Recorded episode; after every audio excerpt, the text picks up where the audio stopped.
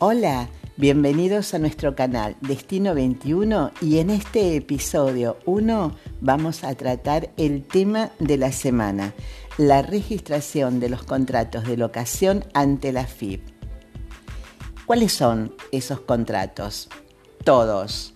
¿Por qué? Porque la normativa dice que van a estar registrados los contratos de locación de bienes inmuebles urbanos, los arrendamientos sobre bienes inmuebles rurales, las locaciones temporarias de inmuebles, ya se trate de urbanos o rurales, la locación de inmuebles con fines turísticos, de descanso o similares, ojo, las locaciones de espacios o superficies fijas o móviles delimitados dentro de bienes inmuebles, o sea, los típicos estándares ahora, que están dentro de los hipermercados, los shopping, los centros, los paseos o galerías de compras. Los que no están comprendidos, o sea, los que no están alcanzados, son los espacios denominados góndolas. ¿Quiénes son los sujetos que van a tener que realizar la registración ante la FIP? Las personas humanas y las personas jurídicas, o sea, las empresas, cualquiera sea la forma que adopten, o sea, locadores, arrendadores, sublocadores, etc.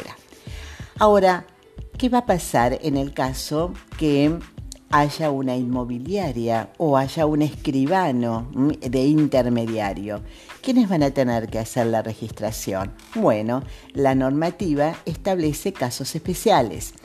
Por ejemplo, cuando intervenga un intermediario inmobiliaria o escribano, estos podrán registrarlos en representación de los locadores o arrendadores.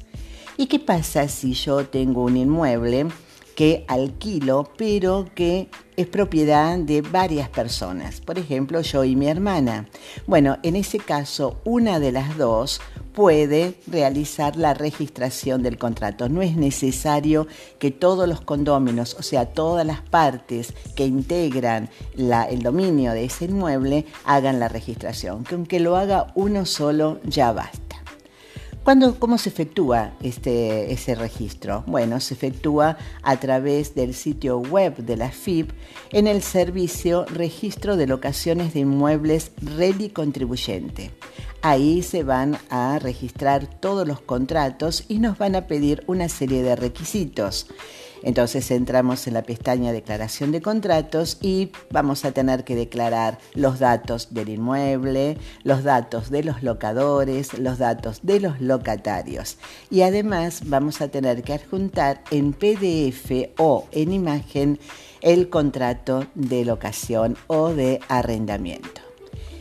¿Cuál es la vigencia? Porque escuchamos por la tele, por la radio, que era el primero de marzo. Sí, es el primero de marzo. Pero hay que tener en cuenta que para los contratos que se hubieran celebrado a partir del primero de julio del 2020, que es donde empieza la norma, y que continúen vigentes a la fecha, así como los celebrados hasta o durante todo marzo del 2021 inclusive, podrán registrarlos con un plazo excepcional hasta el día 15 de abril de este año. Así que hay tiempo todavía.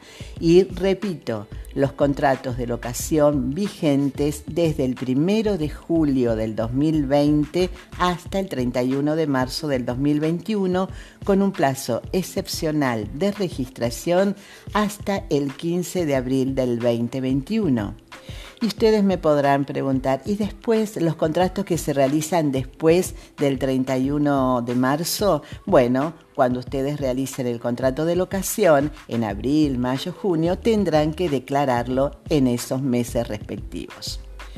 Y si hay una renovación en un contrato de locación, también lo tengo que inscribir, lo tengo que registrar. Sí, también las renovaciones sobre los contratos de locaciones vigentes que se renuevan, entonces también tienen que estar registrados.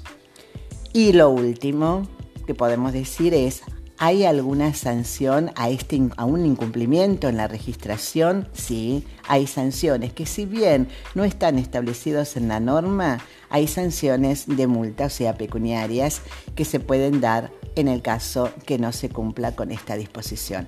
Así que a tenerlo en cuenta y a registrar estos contratos de alquiler en el tiempo que he señalado anteriormente. Cualquier duda, estamos a su disposición.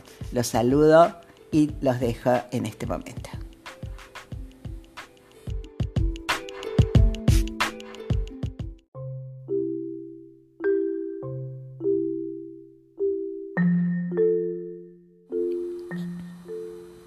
Hola, nos encontramos en el episodio 3 de Destino 21 y hoy con el tema de la percepción del impuesto de sellos sobre las tarjetas de crédito.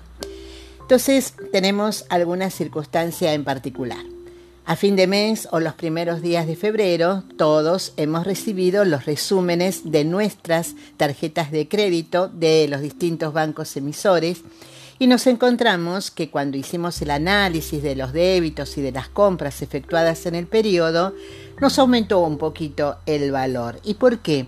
Porque se aplicó en la ciudad de Buenos Aires a partir del primero de enero de este año la percepción del 1,2% sobre todos los cargos, sobre todos los débitos y sobre las cuotas que se cargan en el resumen eh, del extracto bancario de la tarjeta emisora correspondiente.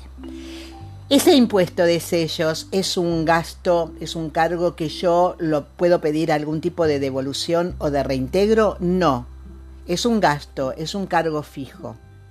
Ahora, yo me puedo salvar, entre comillas, del impacto del impuesto de sellos en mi resumen de la tarjeta de crédito y la única manera es que los débitos que nos están realizando dentro de la tarjeta de crédito, si son muchos, o las compras que nosotros realizamos dentro de la tarjeta de crédito, se hagan a través de la tarjeta de débito, que por el momento no está alcanzada por la percepción del impuesto de sellos.